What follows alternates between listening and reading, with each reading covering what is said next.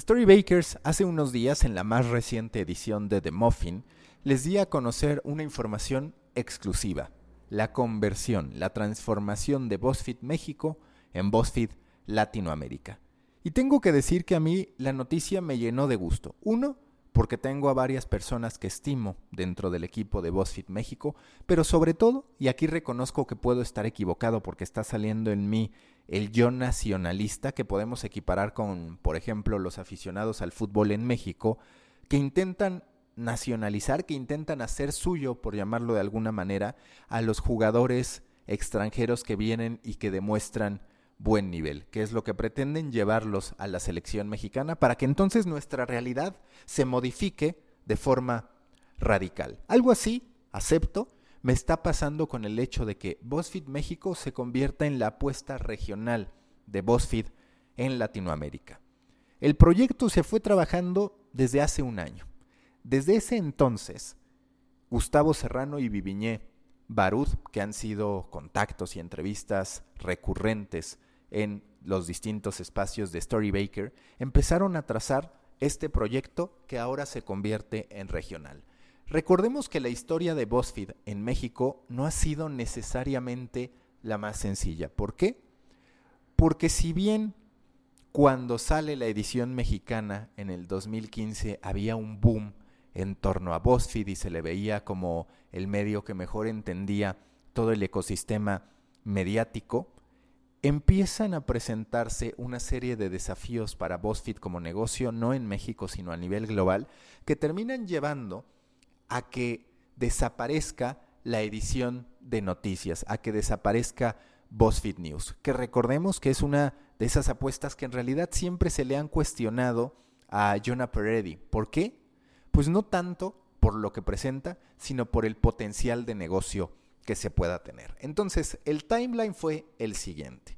En primera instancia, aparece la edición principal de BuzzFeed México en 2015. Cinco años después, como ahora lo sabemos, a partir de este primero de octubre, BuzzFeed México será BuzzFeed Latinoamérica. Se generará un cambio de logotipo, algunos cambios de identidad y se sumarán colaboradores, que es una estrategia de las que ya les hablaré próximamente. Pero antes, en este inter entre el 2015 que sale la edición principal y el 2020 que se da la conversión de BuzzFeed México a BuzzFeed Latinoamérica, aparece en abril de 2017, para ser exactos, la edición local que ya les mencionaba, la de BuzzFeed News. En esa primera instancia era dirigida por Rafael Cabrera y posteriormente llegó Íñigo también para hacerse cargo de esta edición una vez que salió Rafael Cabrera. Sin embargo, a comienzos del 2019 y mucho producto de los cambios al algoritmo y del modo en que las distintas alteraciones al modo en que Facebook mostraba contenido terminan llevando al cierre de BuzzFeed News. En ese contexto, en ese mismo enero de 2019, se cerraron las ediciones de España, donde estaba tanto la edición principal, es decir, BuzzFeed España, como Lola. Lola era una propiedad con discurso feminista que buscaba la equidad de género creada por el equipo español y que también terminó desapareciendo. La llegada de BuzzFeed Latinoamérica es también positiva porque se presenta, ocurre en un contexto en el que no necesariamente BuzzFeed está apostando por esa expansión global. ¿A qué me refiero? A que si bien una vez que empieza a subir en sus mercados principales, comienza también a expandirse alrededor del mundo, a últimas fechas ha realizado una serie de cierres.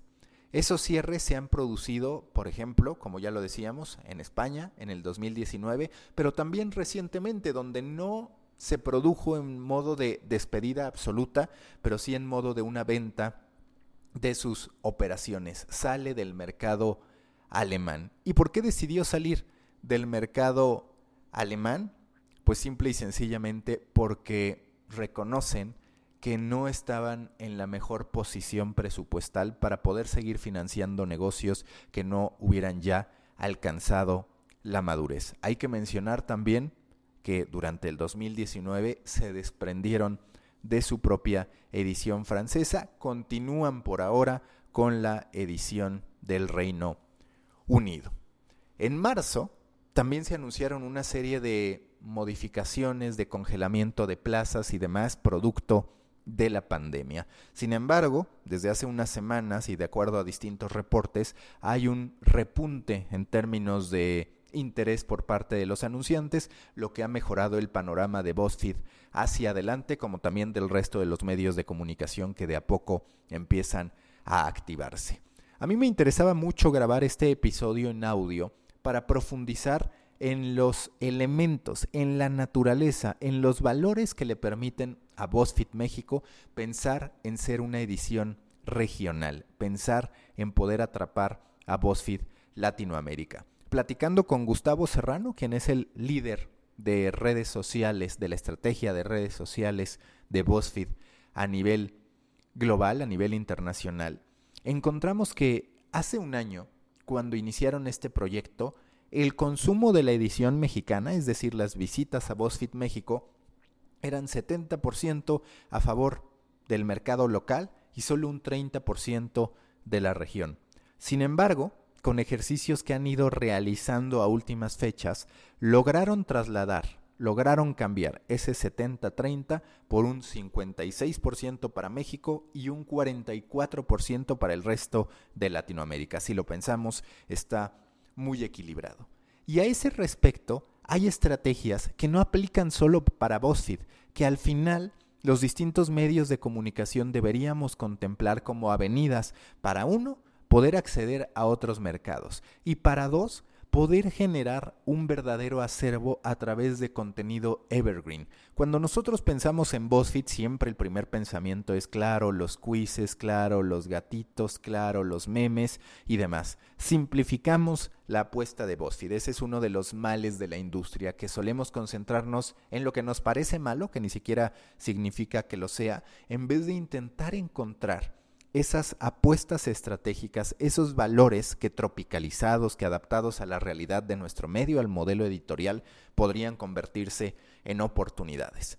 Es el contenido evergreen y es también el contenido positivo el que permite a BuzzFeed llegar a tomar una decisión de este tipo. Yo ya no soy solo una edición mexicana, sino que a través de mi propuesta de entretenimiento y de inclusión en todos los sentidos, puedo abrazar a otros mercados. Les voy a poner ejemplos de los contenidos que han estado generando, en particular durante los últimos tres meses, para atrapar, para incrementar la presencia de usuarios provenientes de distintas partes de Latinoamérica. Uno, por ejemplo, menciona 16 veces en que los gringos no supieron escribir Colombia, porque ustedes ya saben que escriben Colombia en muchísimas de las ocasiones.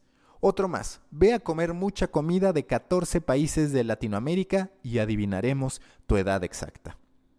Un tercero, si has comido 27 de estas 36 cosas, sin duda eres peruano.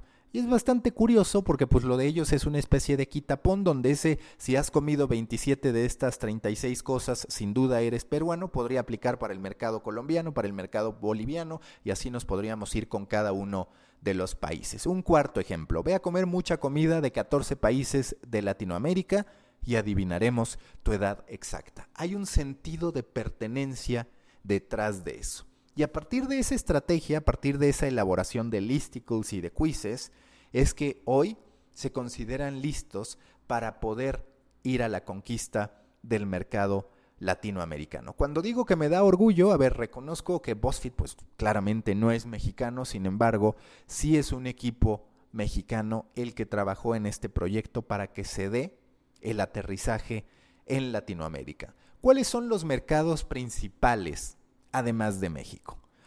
En primera instancia, Colombia. En segundo, Argentina. En tercero, Perú. Y en cuarto lugar, Chile. Importante mencionar que aquí no estoy contemplando a España, y es que los españoles, una vez que se quedaron sin su propia edición, han seguido consumiendo BuzzFeed, y dado que la única versión en español disponible es la mexicana, ellos han estado aterrizando. Eso sí, me aclaran tanto Vivi Barut como Gustavo Serrano que por el momento no hay una estrategia para captar al mercado español, aunque el mercado español de manera natural está terminando por visitar la edición mexicana, que ahora será la versión latinoamericana. ¿Cómo se comporta su canal de YouTube?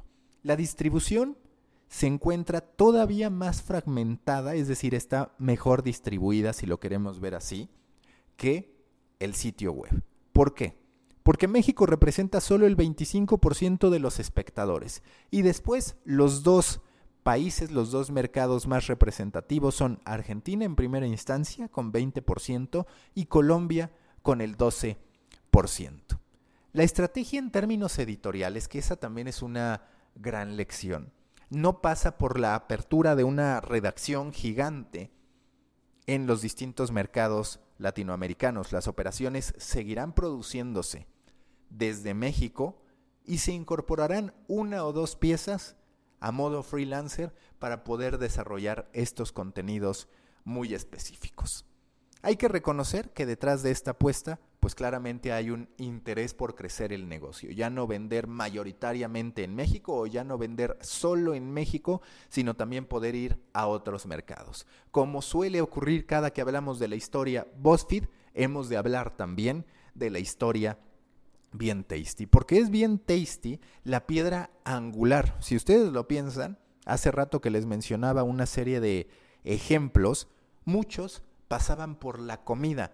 Y el tema de recetas a nivel Latinoamérica ha sido muy poderoso y lo tiene plenamente dominado BuzzFeed a través de Bien Tasty, su vertical de recetas de cocina. De hecho, dos de los casos que me mencionaron de anunciantes centroamericanos o sudamericanos que han participado con la edición de BuzzFeed México sin que se diera todo este cambio y sin que hubiera una apuesta oficial por el mercado latinoamericano, se produjeron a través de Bien Tasty. Primero con molinos modernos de Centroamérica y después con Ron Flor de caña.